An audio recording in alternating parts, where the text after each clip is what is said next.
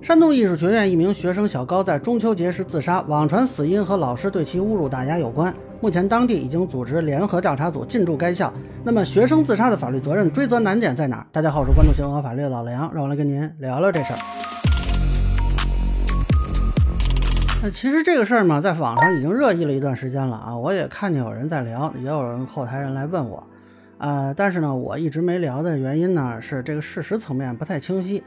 那么现在呢，是有一个比较确定的信息，就是济南日报客户端新黄河发布，山东艺术学院舞蹈学院2020级舞蹈表演专业学生高某的家属向该校反映，高某已于9月10日在河北张家口市怀来县新保安镇家中去世，对高某同学的离世，学校师生深感痛惜。日前，省委教育工委已组建由教育、公安等部门组成的联合调查组，进驻山东艺术学院开展调查，调查结果将及时公布。那么，根据曾经是小高本人的社交媒体发布的文章称呢，小高是中秋节那天去世，然后家属在整理遗物的时候发现了一些微信聊天记录。根据这些聊天记录呢，家属认为小高在学校受了委屈，因此到学校试图追究，但是呢，没有跟学校达成一致。我来这儿有几这八天了，学校到时候给一个说法，咱说往为什么上来算？到这儿学校老师给我推脱责任，到这儿现现在是，弄得我这一点办法没，不知道该咋弄。同时呢，网传一些聊天记录的截图啊，其中就讲述了小高被老师打压呀，分到比较差的班级，甚至提到过自杀等信息。同时，网上流传一份学校领导的发言，但是这个内容我在他这个微博上并没有找到啊，是不是已经删了还是什么情况？所以真实性呢不太清楚。呃，实际上整件事呢。除了官方通报说调查组进驻这一篇，其他的信息尚没有得到确认，啊，就是目前的信息呢，也就是仅供参考吧。但是我觉得呢，这其实不重要啊。实际上，这个包括网上关于这件事的讨论，呃，很多都不具有法律上的意义。比如说，有的人怀疑是不是学校在压热搜，啊，有的人呢，这个怀疑说这事儿跟小高的取向有关系。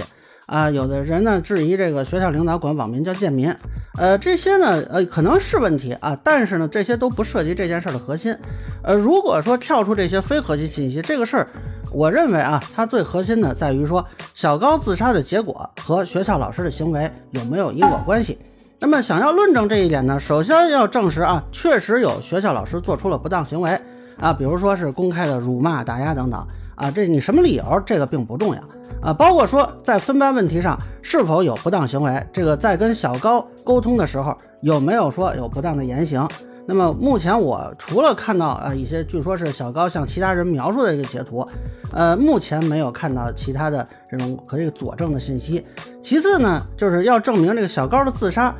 是原因在于老师的不当行为，也就是我们说的因果关系。那么网上流传的一张截图说，这个小高曾经提到自杀，这个被很多人认为这就是构建因果关系的重要证据。但是呢，很多自媒体把上面这个时间给裁掉了。我现在找到的一些图，它显示的时间是八月十六日，而小高自杀是在九月十号。当然不排除说在这期间啊，这个小高因为这件事情没有想开。那么到后来实施了这个自杀行为，有可能说源头在这里，但是要想论证，就需要更多的证据，包括完整的聊天记录、其他人的陈述啊，对小高后来这个过程的这个展示，那么老师这边啊对这个事情说法的一种比对，所以整体上来说呢，目前我还没有看到足够构建因果关系的证据，呃，这也是调查组进驻之后需要查清的内容。那么这件事可能涉及的法律责任有三个层面。整体说来呢，目前有待调查组的认定啊。我说一些可能性啊，供大家参考。最后还是以官方通报为准。一个是呢，行政执法层面，就是老师在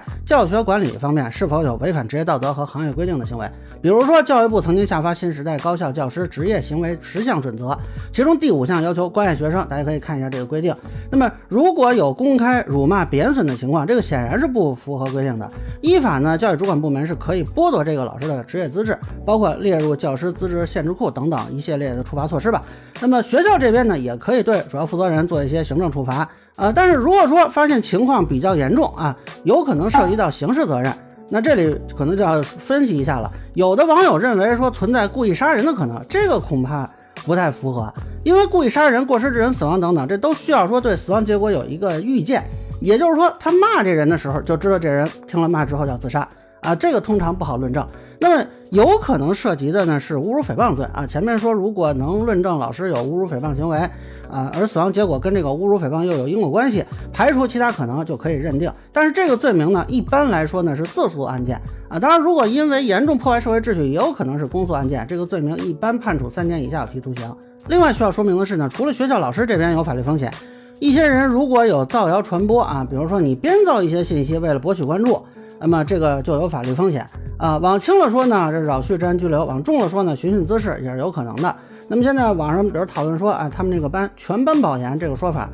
嗯，我觉得就多多少少有一点风险。所以如果是讨论这个事情，咱们最好还是依据基本事实。那么现在咱们再看这个调查组的构成就很清晰了，是由教育部门和公安部门联合组成，前者负责行政执法。后者是负责治安和刑事调查啊。另外呢，这里可能还涉及到一个民事赔偿，那这个就是家属这边可能是自己要主张，或者说去跟对方协商的了。如果证明学校对学生死亡负有一定责任，那可能就会有人身损害赔偿啊，包括退还学费等等。在这里需要说明的是呢，如果认定的是刑事案件啊，你比如说侮辱诽谤罪，